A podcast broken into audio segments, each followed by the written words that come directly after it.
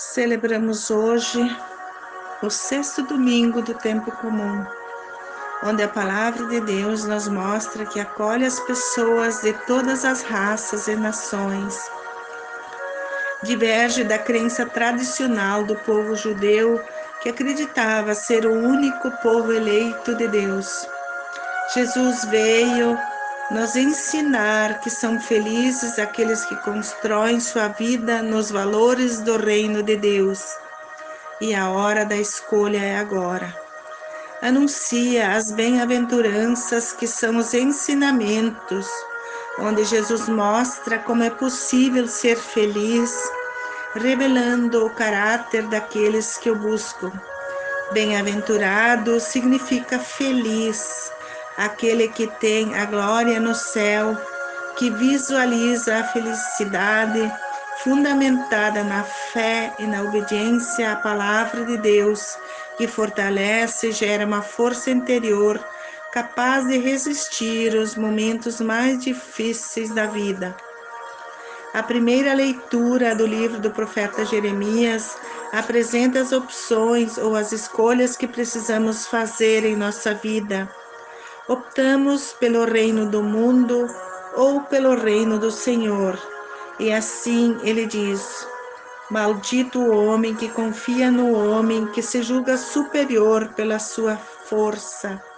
Ele afastará o coração do Senhor e se tornará como um deserto sem floração e sem frutos.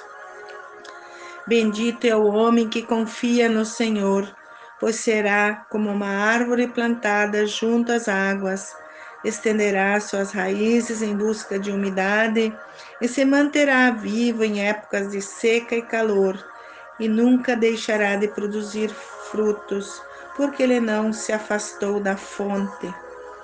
Na segunda leitura, Paulo prega aos coríntios a grande esperança na ressurreição em Cristo e diz: quem não acredita na ressurreição está em pecado e sua fé não tem valor, pois a vida acaba com a morte sem esperança posterior.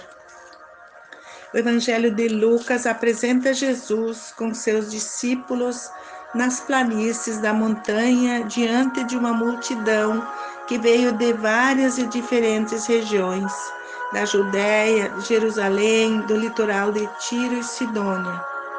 Jesus levantou os olhos para os discípulos e começou a falar sobre as bem-aventuranças, sobre aqueles que buscam o reino de Deus, os que têm fome e sede de justiça, os que choram e os que serão odiados e expulsos por causa do Filho do Homem.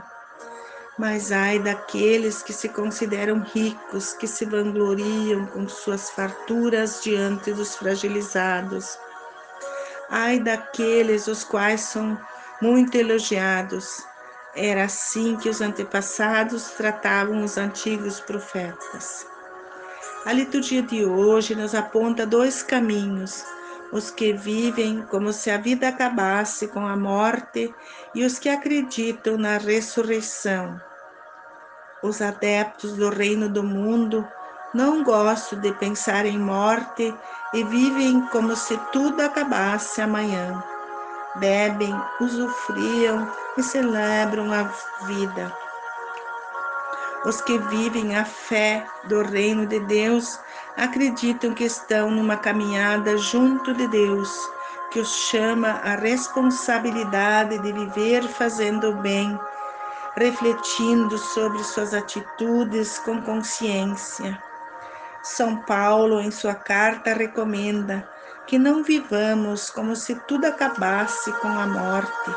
Os que vivem dessa forma se portam como inimigos da cruz de Cristo e cujo destino é a perdição através do envaidecimento que só traz prazer no que é terreno. Os que acreditam com fé na ressurreição, acreditam no valor do saber perdoar as ofensas e lutar pela paz, no partilhar e no participar.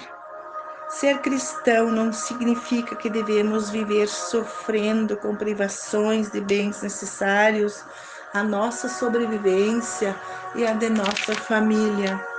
Jesus também participava das festas, mas ele conhecia os perigos que se escondiam por trás das riquezas, injustiças cruéis de exploração insensibilidade com falsos elogios que o poder do dinheiro propicia. Ele alertava que a felicidade consiste em viver com dignidade os valores da vida e não colocar o dinheiro e o poder acima de qualquer coisa, pois isso gera ganância e ambição e a gente se acostuma a querer cada vez mais e assim começamos a explorar e a humilhar os outros. Quem não tem o seu valor apostado no lucro e no dinheiro, tem outros horizontes e projetos de vida e consegue viver bem. Em toda a Bíblia encontramos temas que se relacionam às bem-aventuranças e mostram um Deus sensível aos clamores de seus filhos e filhas que o Senhor nos ilumine, nos mostre caminhos para que possamos nos tornar pessoas mais sensíveis com aqueles que convivem conosco no dia a dia de nossa vida. Uma semana de reflexão, de luz que ilumine a todos e nos torne pessoas capazes de corresponder aos anseios dos ensinamentos das bem-aventuranças que Jesus ensinou um ótimo domingo para todos.